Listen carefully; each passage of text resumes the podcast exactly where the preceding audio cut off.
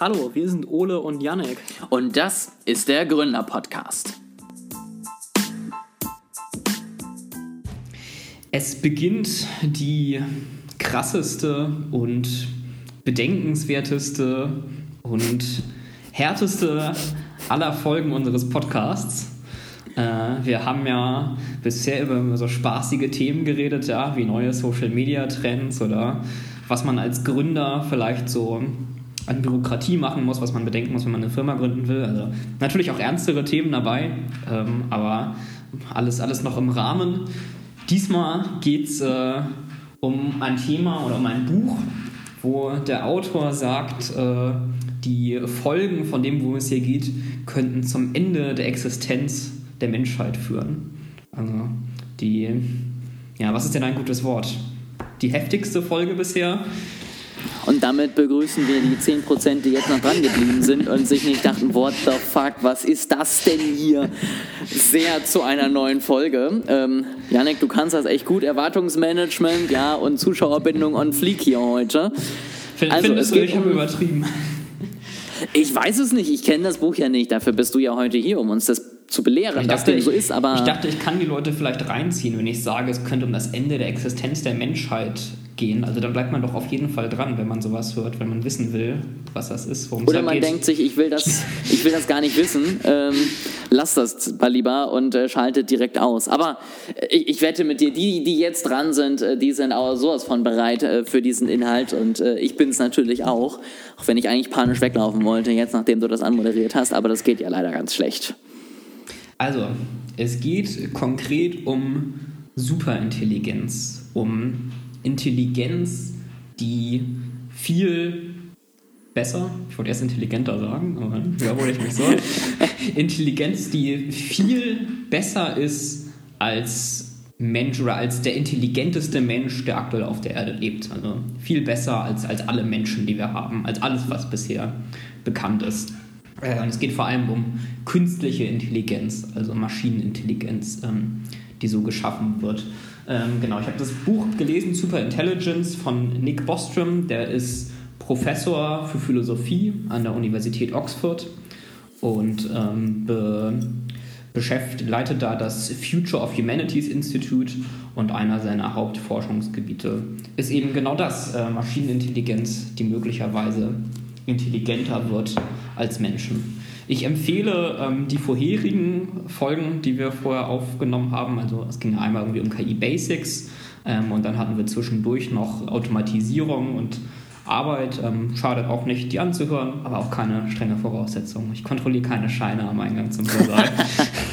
aber grundsätzlich, ne, also falls jemand heute jetzt gerade das erste Mal anschaltet, äh, das ist immer natürlich eine tolle Idee mindestens alle bisherigen Folgen einmal durchzuhören. Ähm, richtig. Da richtig. ist, glaube ich, es immer was zum immer Mitnehmen dabei. Podcast zu hören. Das ist immer so super. ist es. ich fange mal an, ähm, ganz am Anfang mit ein paar Definitionen. Ich glaube, ein bisschen was dazu hatten wir auch schon in dieser KI Basics Folge, aber ich gehe es trotzdem nochmal durch ähm, für Leute, die neu dabei sind oder auch für Leute, die nicht neu dabei sind, um das ähm, Gedächtnis noch mal ein bisschen aufzufrischen.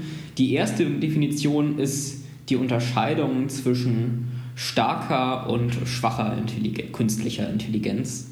Ähm, schwache künstliche Intelligenz ist eine KI, die darauf trainiert ist, eine bestimmte äh, Aufgabe zu erledigen oder etwas Bestimmtes zu erreichen. Zum Beispiel eine Schach-KI, die soll nur Schach spielen. Oder ein selbstfahrendes Auto, das soll nur Autos fahren. Ähm, die machen sonst nichts, ja, die sollen keine anderen Aufgaben erledigen, außer diese Aufgabe, die sie, ähm, auf die sie spezifisch trainiert sind. Möchtest du jetzt raten, was starke künstliche Intelligenz ist?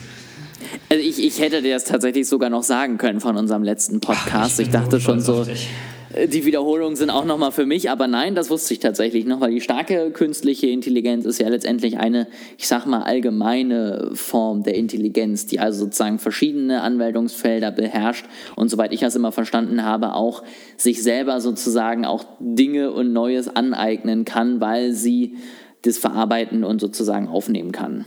Genau, also eine General Purpose künstliche Intelligenz ähm, sozusagen. Dann ein weiterer wichtiger Unterschied zwischen, ähm, Bostrom nennt das im Original in Englisch Human Level Intelligence und Super Intelligence, also auf Deutsch menschliches Level Intelligenz und Superintelligenz. Ähm, menschliche Level-Intelligenz werde ich jetzt mal als MLI abkürzen in Zukunft, äh, weil ich nicht jedes Mal menschliche Level-Intelligenz aussprechen möchte. Ähm, so. Also die MLI, wie man vielleicht schon vermuten kann, ähm, ist eine KI oder generell eine Intelligenz, die auf menschlichem Level ist. Das heißt jetzt nicht genau quasi hunderte IQ, nicht genau wie der durchschnittliche Mensch, ähm, sondern eben innerhalb dieser Spanne eines Menschen, so zwischen ich sag mal, dem, dem Dorftrottel und Einstein nennt Boston das hier selber, ja, also in, innerhalb der normalen menschlichen Spanne. Und äh, Superintelligenz, wie ich gerade eben schon gesagt habe, ähm, ist ein Intellekt, der sehr stark besser ist in allen relevanten Bereichen oder in fast allen relevanten Bereichen ähm, als irgendein Mensch. Manche Leute definieren das auch als ähm, intelligenter als alle Menschen zusammen. Ich finde die Definition aber ein bisschen komisch, weil man Intelligenz nicht so wirklich aufaddieren kann. Also wenn du zehn Leute hast, die eine IQ von 100 haben, hast du ja keine IQ von 1000. Deswegen ich, ich äh, bleib eher bei der ersten Definition, aber jetzt eben auch. So, bevor wir jetzt ähm, noch weiter rein, reingehen, ähm, vielleicht einen kleinen Überblick, ähm, worum es heute in den, Folgen, in den Folgen geht oder vor allem heute, je nachdem auch wie weit wir kommen. Ähm, also wir werden darüber sprechen, wie erreichen wir künstliche MLI und Superintelligenz? Was gibt es da für Wege? Ähm, wann wird das ungefähr passieren? Welche Arten von Superintelligenz ähm, gibt es? Und dann schließlich der sehr große Bereich, ähm, der die nächsten Folgen ausmachen wird. Was passiert denn dann und was hat das für Folgen, wenn eine Superintelligenz mhm. entwickelt wird?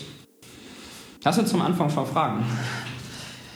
Tausende, aber ich glaube, das werden wir jetzt ja auch in den nächsten Minuten so ein bisschen durchgehen. Also okay, keine, genau. keine Verständnisfragen, sondern eher sowas wie, okay, und dann und dies und warum, aber das hast du ja gerade schon mal schön angesprochen, dass wir das ja auf jeden Fall jetzt äh, durchsprechen. Ich fange mal an mit wann.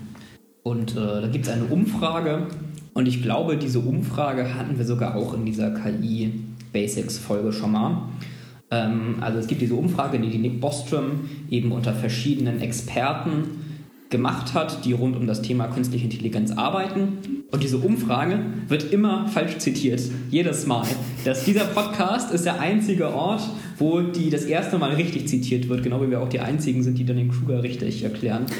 Ja, aber wir sind sowieso die einzigen Leute, die Dinge richtig verstehen, um das nochmal äh, hervorzuheben. Ganz also, das, ja. das hier ist der einzige Ort der Wahrheit. Na, aber das ärgert mich wirklich, weil ich es ärgert mich wirklich, weil ich finde, dass es ähm, ein sehr wichtiges Thema ist und weil diese Umfrage eben immer total vereinfacht bis hin zu falsch dargestellt wird. So, aber jetzt stellen Sie wir einmal, jetzt sie einmal richtig dar. Ähm, also Bostrom hat eben diese Umfrage durchgeführt, einerseits auf mehreren Konferenzen, wo es um künstliche Intelligenz oder auch generelle künstliche Intelligenz ging. Und er hat auch die meist zitierten Forscher auf der Welt äh, angefragt ähm, und hat die, diese, die, diesen Fragebogen geschickt, also die meist zitierten Forscher im Bereich künstliche Intelligenz. Und er hat ihnen mehrere Fragen gestellt. Und die Frage, die wir hier jetzt anschauen, ist, wann, in welchem Jahr werden wir ähm, MLI mit künstlicher Intelligenz auf menschlichem Level erreichen? Und er hat ähm, quasi drei Prozentwerte hingestellt. Also er hat gefragt, bis zu welchem Jahr haben wir eine 10% Chance, bis zu welchem Jahr haben wir eine 50% Chance, bis zu welchem Jahr haben wir eine 90% Chance, äh, MLI zu erreichen. So, und dann wird hier jetzt berichtet der Median aus diesen Jahreswerten. Ja, also diese Forscher haben alle irgendwelche Jahreswerte angegeben für die verschiedenen Prozente. Und was wir hier jetzt anschauen, ist der Median aus den verschiedenen Angaben dieser Forscher. Äh, und der Median liegt für 10% bei 2022, für 50% bei 2040 und für 90% bei 2075. So, diese Statistik wird jetzt sehr gerne dargestellt, als Experten sagen, 2040 werden wir eine 50% Chance haben, künstliche Intelligenz auf menschlichem Level darzustellen. So, das ärgert mich immer so ein bisschen, weil natürlich ein Median alleine noch nicht reicht, um das so vereinfacht darzustellen. Ja? Also man muss schon noch ein paar andere Werte anschauen, zum Beispiel den Durchschnitt aus den Angaben. Das ist ja nochmal was anderes als, als ein Median. Ähm, und der Durchschnitt liegt bei 2081, also mal eben 41 Jahre später. Man könnte sich auch die Standardabweichung anschauen, also quasi wie weit liegt die durchschnittliche Angabe von dem Durchschnitt weg, ja, wie weit weichen die normalerweise ab, und die liegt bei schlanken 150 Jahren. Das heißt, man kann Nicht sehen, schlecht. man kann sehen, die Einschätzung der Forscher geht da sehr weit auseinander. Ja? Also dieser, dieser Satz Experten schätzen, das suggeriert ja irgendwie so ein bisschen, dass es da eine Einigkeit gäbe unter Experten, aber die gibt es ja offensichtlich nicht. Also es gibt sehr viele verschiedene Einschätzungen und die Mitte davon quasi ist 2040 da muss es ja wirklich extreme Ausreißer geben, weil der Median ist ja der, der mittlere Wert sozusagen, der die Masse an ja. Angaben teilt, sag ich mal. Ähm, und wenn der ja wirklich 40 Jahre, wenn ich das im Kopf habe, unter dem Durchschnitt liegt, dann muss das ja heißen, dass wir gerade nach hinten raus ja extreme Schritte haben müssen. Da muss ja irgendjemand gesagt haben, also vor 3500, das ist jetzt ein bisschen überspitzt dargestellt, aber vorher haben wir das nicht, damit das auch wirklich solche Dimensionen erreicht. Und ähm, ich meine, wir haben ja vor drei Folgen oder so über falsch zitierte ähm, Versuche und ähnliches gesprochen. Ähm, sowas würde zum Beispiel bei Psychologie-Experimenten, wenn man so ein ungenaues Ergebnis hätte, würde ja. als nicht relevant erachtet Schritt einfach links liegen gelassen werden und bitte nochmal neu machen, weil du da ja wirklich letztendlich kein Ergebnis rausziehen kannst, außer wir wissen es nicht. Genau, also die, die Ausreißer nach hinten sind vor allem auch größer, als sie es nach vorne sind. Ja, mhm. Also die, die, die Umfrage wurde 2011 gemacht der kleinste Wert, den du dann da angeben kannst, ist ja 2011 und das hat wahrscheinlich auch niemand gemacht. Also es wird wahrscheinlich viel mehr ja. so um 2040 geklustert sein, während nach hinten raus es halt viel höhere Werte gibt. Ähm, also der Fragebogen hat als höchsten Wert, den man angeben durfte, 5000 abgefragt. Ähm, mhm. So hoch ist niemand gegangen, aber es gab schon einige, gerade im so Bereich 2200 plus, die das eben da rausziehen. Was auch noch abgefragt oder was es auch noch gab, ist, es gab eine Box nie, die man ankreuzen konnte. Also wir werden nie 10, 50, 90 ähm, Prozent erreichen. Und diese Nie-Angaben sind nicht in den Median eingeflossen, in den Durchschnitt sowieso nicht, da kann man es ja nicht mit reinberechnen, aber mhm. wurden auch nicht beim Median quasi hinten mit dran gehängt. Und diese Nie-Box, die haben bei 50 Prozent 4 Prozent der Teilnehmer angekreuzt und bei 90 Prozent 16. Also immerhin bei 90 Prozent auch schon einige, die sagen, so eine hohe Wahrscheinlichkeit werden wir nie erreichen. Mhm. So, alles äh, schön korrekt von uns jetzt zusammengefasst. Ähm, was man dazu auch sagen muss, selbst wenn man das jetzt ein bisschen differenzierter betrachtet als nur diese 2040er Zahl, ist, auch als Experte rate ich sowas ja nur irgendwie. Ja? Also es, ist, äh, es gibt keine man kann das nicht perfekt vorausplanen oder irgendwie ausrechnen, wann das passiert. Ja, es ist nur eine Schätzung. Und ähm, Bostrom sagt auch selber, ähm, man kann sich darauf nicht wirklich verlassen. Also, auf Englisch sagt er, we should take it with a grain of salt. Ich finde das ein sehr schöner mhm. englischer Ausdruck, mhm. den man nur begrenzt übersetzen kann. Ja, genau, aber es ist nur so eine grobe Einschätzung, die wir jetzt für den Rest des Buches, des Podcasts im Hinterkopf behalten, aber es ist keine feste Vorhersage. Ich muss sagen, ich bin jetzt schon ein bisschen desillusioniert. Also ich dachte, das sind jetzt so Zahlen, wie wir sie beim äh, selbstfahrenden Autos haben, dass wir jetzt irgendwie in den nächsten 20 Jahren schon mit 100% rechnen können. Äh, wenn ich Pech habe, kriege ich das ja gar nicht mehr mit. Das ist ja total schade. Enttäuschend, ne? Ja. Aber ich meine, es, immerhin die 50 Prozent ist jetzt ja innerhalb der nächsten 20 Jahre, ja, innerhalb der nächsten 19 sogar, wenn wir 2040 sagen. Also ja, wenn wir 81 sagen, kriege ich das vielleicht sogar auch noch mit, äh, den, den Durchschnitt. Ähm, aber ja, ich, ich, bin mal gespannt. Also ich werde ja jetzt in den nächsten Wochen hören, was da auf uns zukommt. Dann Richtig, vielleicht, vielleicht bin ich dann ja auch ganz auch happy, dass, dass nicht mehr dabei. Gut, ich mache mal weiter mit ähm, Pfaden zu Superintelligenz. Wie kommen wir da hin? Ähm, das erste der, das erste Unterkapitel in diesem Kapitel nennt Bostrom künstliche Intelligenz. Ähm, es ist so ein bisschen allgemein gehalten. Er sagte auch selber, er gibt quasi keine Anleitung, wie man jetzt äh, so eine MLB, MLI bauen könnte. Er hat keine und wenn er eine hätte, würde er sie nicht in dem Buch veröffentlichen. ja, aber künstliche Intelligenz bedeutet eben ganz generell, wir entwickeln solch eine generelle, eine starke künstliche Intelligenz innerhalb eines Computers auf irgendeine Art und Weise. Und er macht da keine, wie gesagt, er gibt keinen festen Bauplan, ähm, aber er sagt einmal, was auf jeden Fall wichtig ist, was so eine KI haben muss. Das ist einmal die Fähigkeit zu lernen, ja, neue Dinge zu erlernen, dass nicht alles quasi fest rein programmiert werden muss. Das ist einmal die Fähigkeit, mit Unsicherheiten und Wahrscheinlichkeiten zu agieren. Ja, also es ist, das ist ja auch was, was, was wir viel ähm, als Menschen in unserem alltäglichen Leben machen, ja, von so Sachen wie, es ist, es ist wenig wahrscheinlich, dass wenn ich rausgehe, von Blitz getroffen werde, aber es hat viele Vorteile, wenn ich rausgehe, deswegen treffe ich solche Entscheidungen. Ja, also mit, mit solchen ähm, Wahrscheinlichkeiten muss man umgehen können. Und sie muss Konzepte neu anwenden können. Ja? Also ich glaube, in der Schule hieß das irgendwie sowas wie Anforderungslevel 3 oder so. Wenn man, äh, wenn man in der Lage ist, Dinge nicht nur auswendig zu lernen, sondern auch Konzepte zu erkennen und neue Dinge zu übertragen. So. Ich finde solche Entwicklungen ja immer ganz spannend, wenn man sich allgemein mit dem Thema KI auseinandersetzt oder auch mit Robotik wo man ja erstmal lernt, was unser Körper und auch unser Gehirn standardmäßig durch Evolution und ja. Entwicklung halt alles schon mitbekommen hat. Also wenn man auch darüber redet, wie die eben springen lernen und wie viel Sensoren man da braucht und ähnliches, um äh, irgendwie einen kleinen Hopser wieder sicher zu landen, was für uns ja das leichteste auf der Welt ist. Und genauso diese ganzen Wahrscheinlichkeiten, ja, also wie du gerade schon sagtest, wir, wir denken nicht beim Rausgehen jedes Mal neu wieder darüber nach, gehen wir jetzt raus oder nicht, falls jetzt der Blitz kommt, sondern wir haben einfach ja schon gewisse Dinge gelernt, gewisse Denkmuster aufgebaut. Und ich glaube, das nimmt man für so selbstverständlich, wenn man so als Laie über das Thema KI nachdenkt und denkt so, naja, so ein Computer hat ja ganz viele Rechenzentren, der kriegt das ja easy hin und fertig ist so ungefähr.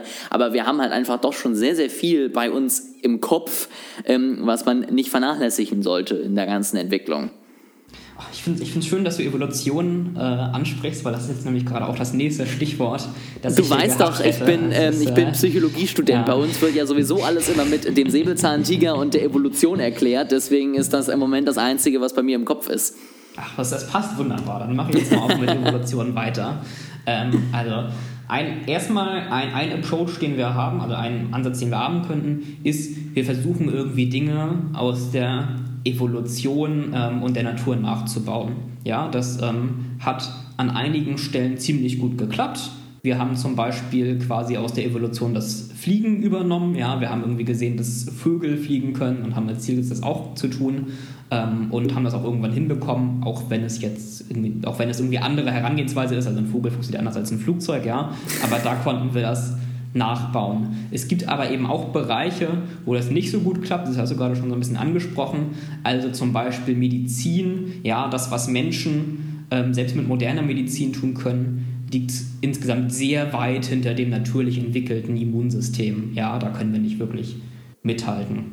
Ähm, und deswegen ist es schwierig zu sagen, könnte man das denn so nachbauen. Aber eine Alternative wäre ja, wir bauen das quasi nicht manuell nach, sondern wir führen quasi einfach Evolution auf dem Computer aus. Ja? Also wir simulieren quasi so eine Welt mit so einem Haufen Lebewesen und lassen die sich da entwickeln, so wie eben Lebewesen sich auch auf der Erde entwickelt haben, in der Hoffnung, dass da dann Intelligenz bei rauskommt.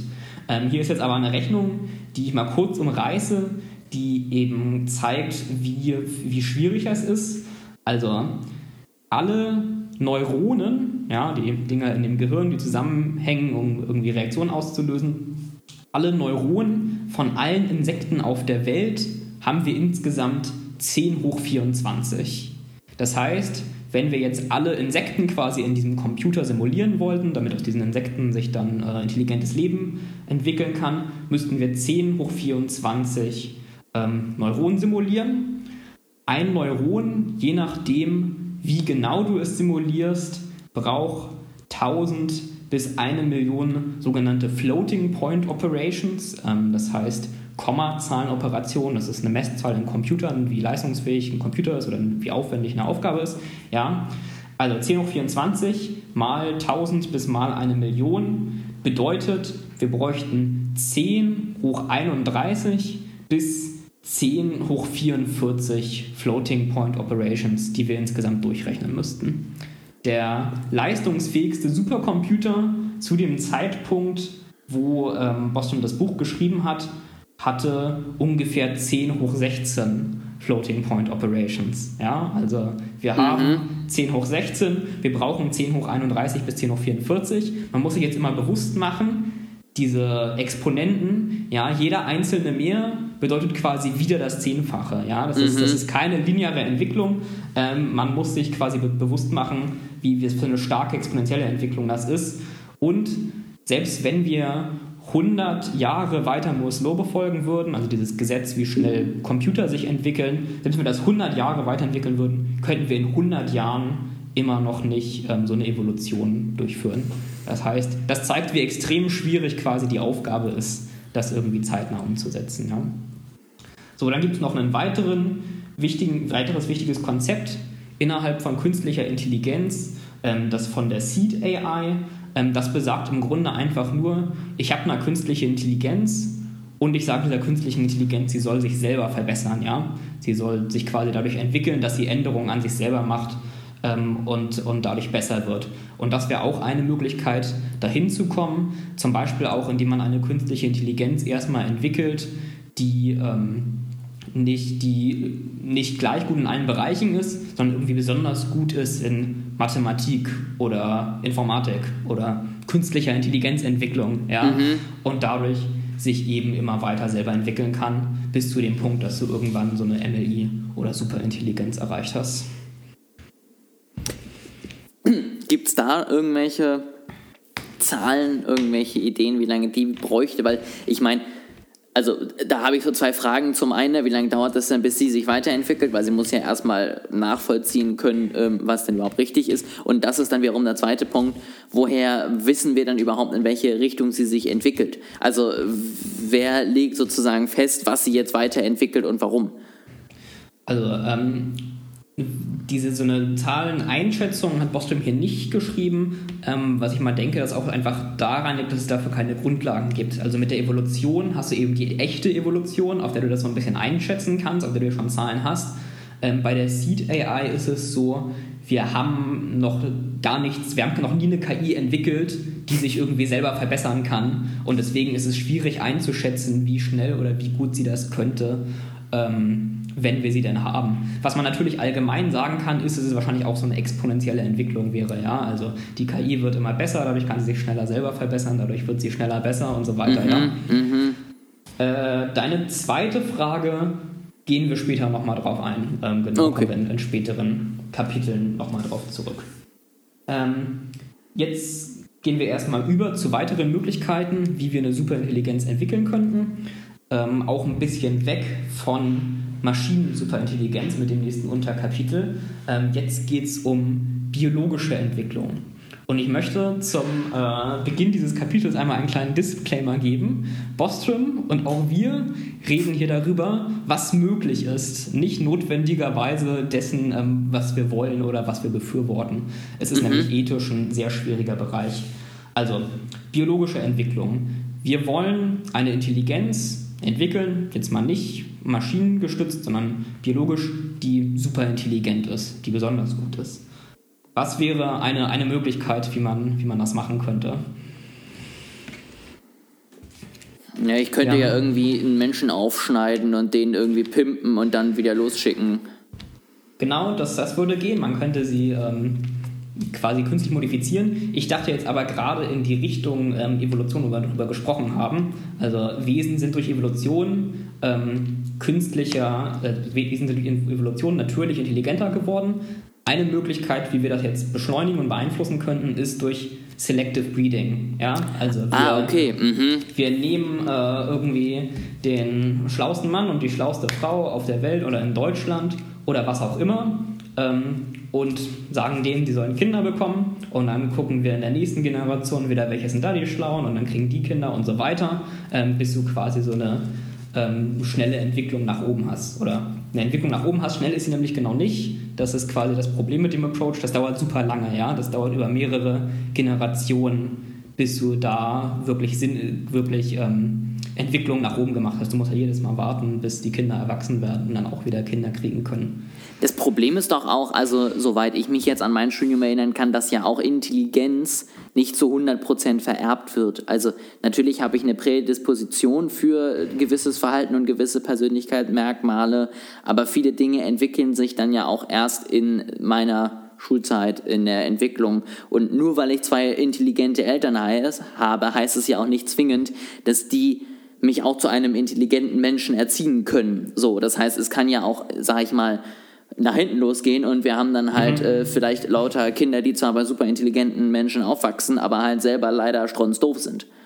Ja, also der, der, Forschungsstand meines Wissens nach ist, dass es von beiden beeinflusst wird, ja, sowohl Genetik ähm, als, als auch Umgebung. Äh, du könntest natürlich auch versuchen, da Umgebung zu beeinflussen, ja. Also du könntest ja auch so eine Elite-Schule für diese Elite-Kinder dann aufbauen, wo sie nur die beste Förderung bekommen und so weiter. Ähm, genau. Wir, wir, wir ähm, beschränken uns jetzt aber mal auf die biologische Komponente, auch weil das das ist, wo du noch die meiste Forschung machen kannst. Ja? Also mhm. irgendwie, ich kann Kinder besser aufziehen und Schulen verbessern. Das ist ja nichts Neues. Das ist ja was, was Regierungen sowieso äh, versuchen, mal mit mehr Erfolg und mal mit weniger.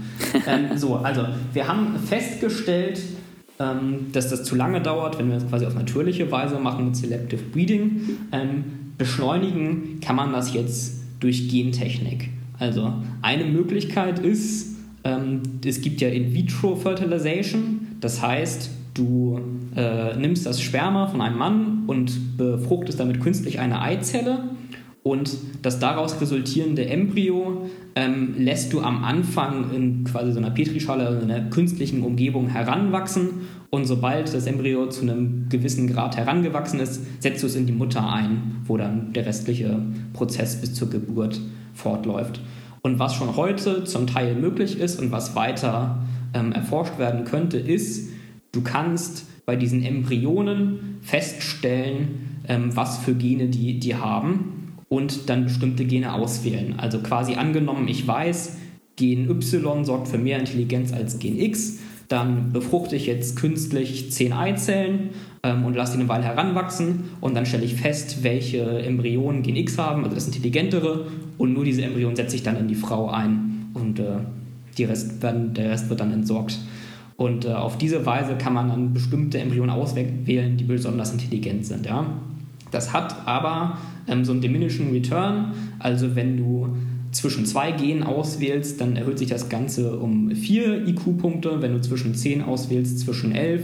Und wenn du zwischen 100 auswählst, nur gegen 16. Ja, also die, der, ähm, der Vorteil wird quasi immer kleiner zwischen mehr Embryonen, die du jetzt auswählst. Mhm. Ähm, das kannst du ausgleichen, indem du das über mehrere Generationen machst. Dann wird es wieder stärker. Aber das ähm, dauert dann auch eben entsprechend lange. Aber die Lösung dafür ist quasi auch schon wieder gefunden. Was du auch machen kannst, ist diesen Mehrgenerationenprozess durchläufst du jetzt schon in der Petrischale, indem du folgendes tust. Ähm, du züchtest zuerst solche Embryonen heran, untersuchst, welche besonders intelligent sind, nimmst von denen die Stammzellen, mhm. wandelst diese Stammzellen in Sperma und Eizellen um befruchtest die dann wieder, hast wieder eine neue Reihe von Embryonen, wählst von denen wieder raus und so weiter und so fort, bis du irgendwie nach mehreren künstlich herangezogenen Generationen äh, eine, so, ein super, so eine Superintelligenz entwickelt hast. So, also ich weiß nicht, was dein Empfinden ist. Ich, ich habe gefühlt das Gefühl, man merkt schon, warum ich am Anfang den Disclaimer gemacht habe, dass es nur darum geht, was möglich ist und nicht notwendigerweise, was ich gut finde. Also mir, mir macht dieser ganze Prozess irgendwie Bauchschmerzen, darüber zu sprechen. Ja, definitiv. Zum einen macht es mir auch äh, Bauchschmerzen und ist natürlich ethisch hoch fragwürdig. Ähm, zum anderen frage ich mich halt auch bei so einem rein künstlichen Alterungsprozess oder Evolutionsprozess wissen wir da überhaupt schon, können wir da mit Sicherheit sagen, ähm, was dann da für ein Kind bei rumkommt? Also ich sag mal, das ist ja was, was wir bisher jetzt noch nicht gemacht haben. Ja, vielleicht ist es unglaublich intelligent, weil wir uns auf eines dieser, äh, dieser Informationen äh, spezialisieren, aber vielleicht kann es ja sein, dass es dann äh, trotzdem irgendwie mit Behinderungen oder mit anderen Entwicklungen plötzlich auf die Welt kommt, die wir noch gar nicht abschätzen können. Also da mache ich mir nicht nur zwingend Sorgen darum, dass das ethisch höchst fragwürdig fragwürdig ist, sondern auch, ob wir zwingend das Ergebnis bekommen, was wir uns da wirklich wünschen. Das ist eine interessante Frage. Also für so einfache Veränderungen kann man das natürlich schon feststellen. Ja, also ich, kann ja, wenn ich jetzt nur bei einem Gen zwischen X und Y quasi unterscheide, kann ich ja sehen in echt, wie das auswirkt. Die Kombination, das stimmt, das weiß man natürlich nicht. Das äh, würde man dann abwarten müssen. Okay, ja, und wie gesagt, es ist halt natürlich auch ethisch fragwürdig. Ne? Also kann man das so machen, will man das so machen und ähm, ist es ich meine, man muss ja immer letztendlich dagegen rechnen, ist es sozusagen das äh, wert, dass wir dann diese Superintelligenz bekommen.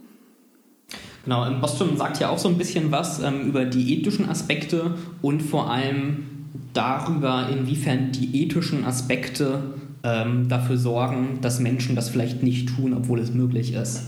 Ähm, und was er hier im Grunde ein bisschen zusammengefasst sagt, ist, naja, am Anfang wird es Vorbehalte machen, aber dann werden es die ersten drei machen und dann werden es irgendwie 100 weitere machen, die unbedingt Kinder haben wollen, die die nächsten Einsteins werden.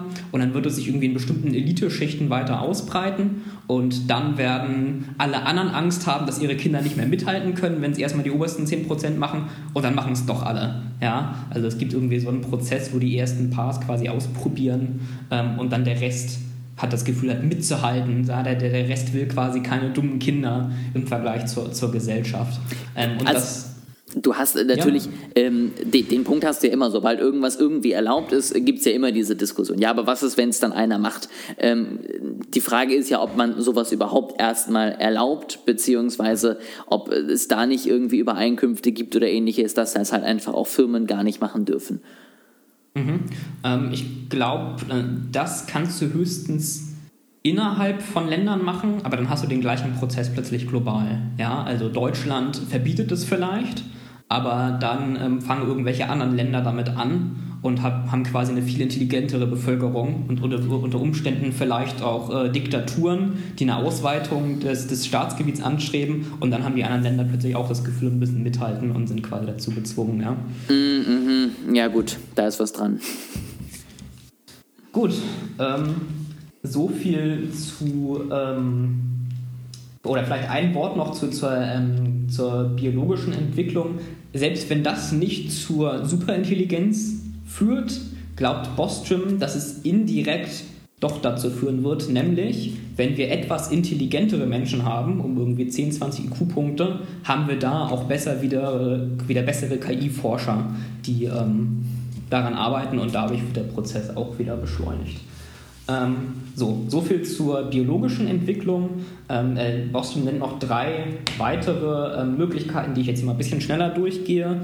Ähm, die nächste Möglichkeit ist Gehirnsimulation. Also du äh, scannst quasi ein Gehirn, bildest die Neuronen dann wieder in einem Computer ab ähm, und versuchst quasi diese, ja, du hast quasi so einen Menschen in den Computer abgebildet. Du versuchst die, die äh, Reaktion des Gehirns zu simulieren und dadurch so ein, so ein äh, Gehirn im Computer zu übernehmen und dadurch eine künstliche Intelligenz in der Maschine zu schaffen. Ähm, ein Aspekt, der da interessant ist, ist, er könnte eventuell besser vorhersehbar sein als künstliche Intelligenz. Also man Maschinenkünstliche Intelligenz, wie wir sie am Anfang besprochen haben, ähm, aus dem Grund, dass es da eher eine Skalierungsfrage ist. Also es könnte sein, dass du das hinkriegst irgendwie mit einem Insektengehirn und dann schon alle Möglichkeiten hast und quasi nur noch größere Computer und besseres Scanning-Equipment brauchst, um vom Insektengehirn zum menschlichen Gehirn zu kommen. Während bei maschinenkünstlicher Intelligenz ähm, könnte es sein, dass quasi das letzte Puzzlestück so am Ende reinfällt und man vorher noch gar nichts konnte und plötzlich alles kann. Ja? Also da ist es plötzlicher. Äh, weitere Möglichkeiten wäre ähm, Verbindungen zwischen Gehirn und einem Computer, indem man quasi versucht, die, diese, ähm, die Vorteile zu kombinieren. Ja, also wenn ich jetzt mein Gehirn mit einem Computer verbinde, habe ich weiter die generelle Intelligenz aus meinem Gehirn, aber zum Beispiel der Computer kann ja viel schneller Matheaufgaben lösen oder kann sich Sachen besser merken. Ja, also das Gedächtnislevel ist ja nicht das gleiche, wie wenn du auf dem Menschen, auf dem Computer eine Datei abspeicherst. Ja, so könntest du die Vorteile äh, kombinieren. Und zuletzt spricht er noch von Netzwerken und Organisationen. Ähm, wenn du viele kleinere Intelligenzen hast, die sich dann verbinden und dadurch eine größere Intelligenz oder eine Superintelligenz schaffst. Ja, das haben wir im Grunde heute schon. Also Northport zum Beispiel ist eine Verbindung und Organisation. Äh, du kennst dich irgendwie mit Wirtschaftspsychologie aus und mit Branding. Ich kenne mich eher mit Informatik aus. Ja, und durch diese die Kooperation in einer Firma ähm, haben wir quasi gemeinsam mehr Kompetenz, als man es individuell hätte. Also ne, eine Firma zum Beispiel oder auch eine Uni ist letztendlich auch so eine Form von Netzwerken und Organisationen. Und Bostrom glaubt hier, dass vor allem das Internet oder auch Social Media ähm, besonders in Kombination mit künstlicher Intelligenz dazu genutzt werden könnte, was zu entwickeln. Ja, weil zum Beispiel das Internet schon so eine riesige Kollektion von Wissen, aber auch eben von ähm, Fähigkeiten ist. Also zum Beispiel die Google-Suchmaschine ist ja auch eine Form von künstlicher Intelligenz, die kann ja auch bestimmte Fragen beantworten und solche Dinge sind da eben miteinander verbunden. Aber äh, da stellt sich mir jetzt noch mal so ein bisschen die Frage, wenn wir jetzt so die verschiedenen Wege sozusagen haben, wie definieren wir denn dann Superintelligenz? Weil ähm, klar, schlauer als alle Menschen, aber wir haben ja gerade schon gelernt, dass durch äh, grundsätzlich Evolution es auch passieren kann, dass wir allgemein als Menschheit auch selbst ohne großes Eingreifen über die Zeit intelligenter werden. Ähm, Vernetzung und so weiter und so fort, Internet haben wir ja sowieso. Das heißt, wir machen ja, wenn wir uns nicht ganz blöd anstellen als Gesellschaft, auch Entwicklungen in die richtige Richtung. Und wie definiere ich jetzt Superintelligenz? Also sage ich, keine Ahnung, das muss immer 10% über dem Durchschnitts-IQ der jeweiligen Gesellschaft sein? Oder woher weiß ich, ab wann ich dann von Superintelligenz Intelligenz spreche. Ich glaube, keiner unserer Zuhörer äh, glaubt uns, dass wir uns nicht abgesprochen haben. Eine Frage ist nämlich ein, ein wunderbarer Übergang ins nächste Kapitel, wo es um, um Arten von Superintelligenz geht. Äh, das ist eine wunderbare Frage, da kann ich gleich mit ins, ins nächste Kapitel mit einsteigen. Äh, vielleicht vorher ganz kurz noch ähm, so als Abschlusswort die Tatsache, dass wir mehrere Wege haben, erhöht auf jeden Fall die Wahrscheinlichkeit, dass wir irgendwie ans Ziel kommen. Ja, also auch wenn sich herausstellt, dass ähm, zum Beispiel dieses, dieses Gehirnabbildung kaum möglich ist, haben wir immer noch die andere Pfade. Also wir haben quasi mehrere Wege zum Ziel und das erhöht die Wahrscheinlichkeit, überhaupt irgendwie ans Ziel zu kommen. So, jetzt zu deiner Frage und damit zum nächsten Kapitel. Ähm, der reden wir von Formen von Superintelligenz. Ähm, Bostrom definiert hier drei verschiedene Formen von Superintelligenz. Ähm, Geschwindigkeit Superintelligenz, kollektive Superintelligenz und Qualität Superintelligenz. Ähm, Geschwindigkeit Superintelligenz ist dadurch definiert, dass die Intelligenz an sich genauso ist wie bei einem Menschen, aber schneller. So, um jetzt mal deine Frage so ein bisschen zu beantworten, ähm, schneller definiert Bostrom hier als mehrere Größenordnungen. Also mindestens das 100 oder 1000 oder 10.000-fache, nicht nur 10% hm, Genau, das heißt, diese Maschine kann dann eben alles denken, was ein Mensch auch denken kann, aber halt viel schneller. Ähm, das ist sehr interessant in den Auswirkungen, die sie, die Maschine dann in der Kommunikation mit der Welt hat. Also wenn du dir jetzt überlegst, ich habe hier quasi so eine super schnell Intelligenz KI und ich will mit der interagieren, indem ich an meinem Computer sitze, in der Zeit, in der ich irgendwie drei Wörter hier eingetippt habe oder mir auch nur einen äh, Kaffee gemacht habe, hat diese KI quasi zehn Bücher geschrieben. Ja, also die, du erlebst quasi alles wie in Zeitlupe. Also Boston macht ja auch so ein Beispiel von wegen, äh, wenn ich jetzt stolper und mir irgendwie was runterfällt, in dem Zeitraum, bis ich Ups gesagt habe, hat die KI irgendwie einen Nickerschlaf gemacht und noch ein Paper geschrieben und äh, schon mal den Ersatz bestellt. Ja, und das führt auch dazu, dass also erstens die KI vor allem digital interagieren will und zweitens du sogar, ähm, wenn du mehrere KIs hast oder wenn du was hast, womit die KI interagieren willst, wirst du die nah aneinander stellen müssen. Selbst wenn sie quasi elektronisch über das Internet verbunden sind, ähm, diese kurzen Zeiten, bis irgendwie eine E-Mail geschickt ist, was sich für uns super kurz anfühlt, ist da eben relevant. Das heißt, du wirst das an einem Ort haben wollen. So, dann komme ich mal zur Qualitätssuperintelligenz ähm, weil ich finde, dass ich hier deine Frage auch noch ein bisschen besser beantworten kann. Also was heißt denn Qualität? Naja, das können wir ein bisschen dahingehend beantworten, wenn wir zum Beispiel Menschen mit Tieren vergleichen. Ja? Also sowohl Menschen als auch Tiere haben irgendwie Intelligenz und das, die reine Gehirnfähigkeit ist bei Tieren nicht mal unbedingt niedriger. Also Wale oder Elefanten haben ja ein viel größeres Gehirn als Menschen und viel mehr Neuronen. Aber die Qualität ist eben anders. Ja? Menschen haben eben ähm, Fähigkeiten, die Tiere in der Form nicht haben, wie zum Beispiel ähm, Verwendung von Werkzeugen, haben ja Tiere nur sehr eingeschränkt oder ähm, Sprache in der Form, wie wir sie haben, mit komplexer Grammatik, haben Tiere ja auch nicht, die haben nur Laute ähm, oder abstraktes Denken. All sowas gibt es in der Tierwelt nicht, ja. Und Bostrom sagt jetzt, eine Qualitäts-Superintelligenz ist zur menschlichen Intelligenz, wie die menschliche Intelligenz ist zu Tieren. Das ist natürlich immer noch ein bisschen abstrakt, aber es hilft, glaube ich, so ein bisschen, sich ungefähr die Größenordnung zu visualisieren. Ja, wenn du dir überlegst, was für eine vielfache Differenz du zwischen Menschen hast und äh, Tieren das Gleiche dann quasi nochmal nach oben übertragen, dann hättest du eine Qualitätssuperintelligenz. Das heißt, wir könnten sozusagen gar nicht mit letztendlich unserem KI-Test messen, weil ich meine, wenn ein Hund unseren Standard-KI-Test macht, dann wird da ja definitiv nichts bei rauskommen, zumindest nichts Sinnvolles. Ähm, und so muss es dann also auch sein. Also es reicht jetzt nicht, wenn ich sage, keine Ahnung, der hat jetzt statt Schnitt 120 hat er jetzt 220, sondern der muss einfach Dinge können, die man mit unserem KI-Test zum Beispiel gar nicht mehr abbilden kann. Nicht KI-Test, IQ-Test so rum, ähm, ja. sondern der muss sozusagen einfach ein ganz neues Level haben, wo wir selber gar nicht mehr wissen, was exakt der da tut. Genau, also wir könnten es nicht messen und wir könnten es vor allem auch nicht mehr verstehen. Ja, mhm. also genau so wie ein Hund ja auch einen Menschen nicht wirklich verstehen kann. Ja, also zu, zu einem Grad natürlich schon. Also natürlich, wenn du jetzt irgendwie einen Hund als, als Haustier hast, natürlich schon eine Interaktion, ein gewisses Verständnis, aber, aber nie nur ansatzweise komplett. Ja, mhm. genau, genauso wie Tiere Menschen nicht verstehen können, könnten wir die KI dann nicht verstehen. Ähm, also wir haben, glaube ich, so eine, so eine ähm, Tendenz dazu, sowas immer menschlich zu machen. Ja, also wenn man jetzt an Science-Fiction-Filme oder so denkt, aber die KI wäre wahrscheinlich extrem, äh, extrem, extremely alien to us nennt er das, also extrem fremd für uns und extrem unverständlich.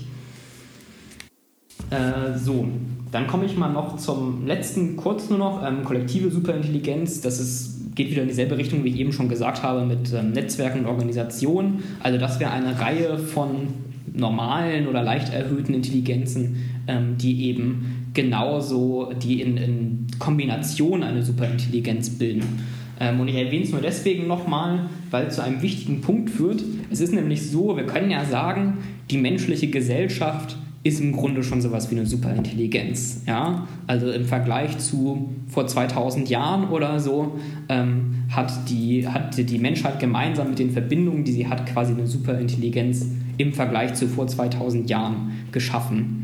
Jetzt wird der ein oder andere Zuhörer vielleicht sagen, naja, ich habe aber ehrlich gesagt nicht das Gefühl, dass unsere Gesellschaft so super intelligent ist.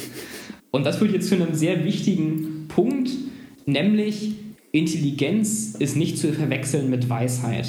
Ja, also wir reden hier von der Entwicklung von bestimmten mathematischen und sprachlichen und Gedächtnisfähigkeiten. Das bedeutet nicht, dass man eben weise ist, dass man immer die richtigen Entscheidungen trifft oder auch, dass eine Superintelligenz dieselben Werte und Vorstellungen wie wir haben würde. Ja? Die würde vielleicht auch ganz andere Werte ansetzen. Und ähm, man kann eben auch, also man kann sich extrem schnell entwickeln und extrem gute mathematische Fähigkeiten haben, aber trotzdem an einigen kritischen Stellen die falsche Entscheidung treffen. Ja, also wenn wir das jetzt so ein bisschen auf Menschen übertragen, wir sehen ja auch, wir haben irgendwie im Ingenieurwesen ähm, extrem gute Dinge erlangt und in der Technologie schaffen es aber beim Klimawandel nicht, jetzt mit den Folgen unserer eigenen ähm, Technologie und unserer eigenen Entwicklung irgendwie klarzukommen. Und das könnte eben auch so für Superintelligenz gelten. Also mhm. könnte eben in diesen Bereichen extrem gut sein, aber trotzdem falsche Entscheidungen treffen. Das heißt, wir haben auch da jetzt sozusagen nicht äh, die Hoffnung, dass wir jetzt einfach bis 2081 alles weitermachen wie bisher und dann regelt unsere Superintelligenz danach alles, was wir bis dahin verbockt haben. Das stimmt. Im, im Gegenteil, es könnte sogar auch ähm, extrem schlechte Auswirkungen haben. Es könnte aber auch extrem gute Auswirkungen haben. Also du hast jetzt gesagt, wir können uns nicht darauf verlassen. Es kann aber schon so sein. Äh, wir wissen es halt nicht. Letztendlich können wir jetzt äh, mal kurz, äh, er ist ja letztendlich auch Philosoph, äh, die Frage ist ja auch, was für die Superintelligenz gut ist, muss ja nicht für uns gut sein. Also so wie für den Hund nicht zwingend das gut ist, was uns gut tut, nämlich ihn irgendwie stundenlang zu streicheln, so wird die Superintelligenz vielleicht auch Dinge machen, wo wir sagen, was soll das denn bitte? Was aber für sie genau richtig ist. Also wenn es jetzt in einem mechanischen Zustand in irgendeiner Form zustande kommt, braucht sie unglaublich viel Energie. Wir sagen vielleicht, das ist jetzt ressourcenschonend, aber nicht so intelligent, aber das ist der vielleicht egal, weil der es auch egal ist, dass der Klimawandel weitergeht, weil sie dann vielleicht trotzdem überleben könnte, rein theoretisch. Also das würde ja auch nicht zwingend dazu führen, dass unsere Wünsche, Träume sich so erfüllen, nur weil wir jetzt ein Ding haben, was intelligenter ist als wir. Äh, absolut richtig. Ähm, wir, wir, reden da in einem späteren Kapitel auch nochmal genauer drüber. Ähm, aber weil es jetzt gerade schon angesprochen hast und weil ich finde, es ein wichtiger Punkt ist, auch nochmal betonen, dadurch, dass wir KI oder Superintelligenz immer in so menschliche Denkmuster pressen, schätzen wir sie meiner Meinung nach auch falsch ein, oder nicht nur meiner Meinung nach, das ist eine sehr verbreitete Meinung in der Forschung. Wir denken häufig darüber nach, was ist denn, wenn die KI böse wird oder einen Hass auf uns entwickelt oder uns vernichten will. Das ist aber nicht die große Gefahr. Ähm, die große Gefahr hast du quasi schon angesprochen. Die große Gefahr ist, die KI hat ein anderes Ziel als wir und ähm, wir sind dabei quasi nur so ein Nebenprodukt. Ähm, man kann das so ein bisschen vergleichen mit Menschen und Ameisenhügeln. Also wenn wir jetzt irgendwo ein flaches Feld haben und da ist ein Ameisenhügel drauf und wir bauen da ein Haus drauf, dann reißen wir den Ameisenhügel ab und töten oder unter Umständen die Ameisen. Aber nicht, weil wir die Ameisen hassen und vernichten wollen, sondern weil wir ein Haus bauen wollen und uns das Leben im Grunde einfach egal ist, ja, oder größtenteils egal für die meisten Menschen. Und genau dieser Effekt ist quasi die Gefahr, ja, dass wir quasi der Ameisenhügel für die künstliche Intelligenz werden und sie einfach nur ein bestimmtes Ziel hat, keine Ahnung, möglichst viele Kugelschreiber herstellen und dabei dann die gesamte Erde abbaut, um irgendwie Ressourcen für Kugelschreiber zu kriegen. Ja, sowas könnte sich quasi entwickeln. Nicht, dass sie böse wird. Mhm, mh. Ja, das finde ich ganz interessant, aber wenn du schon sagst, äh, dann wird das ja auf jeden Fall das Thema wahrscheinlich der nächsten auch alles nochmal sein, weil wir wollten uns dann ja auch nochmal ausführlichst letztendlich damit auseinandersetzen, inwiefern sozusagen das ganze Jahr, was das für uns bedeutet, wenn es sowas geben würde. Ähm, Gibt es denn jetzt noch was, wo wir diese Folge nochmal drauf eingehen wollen?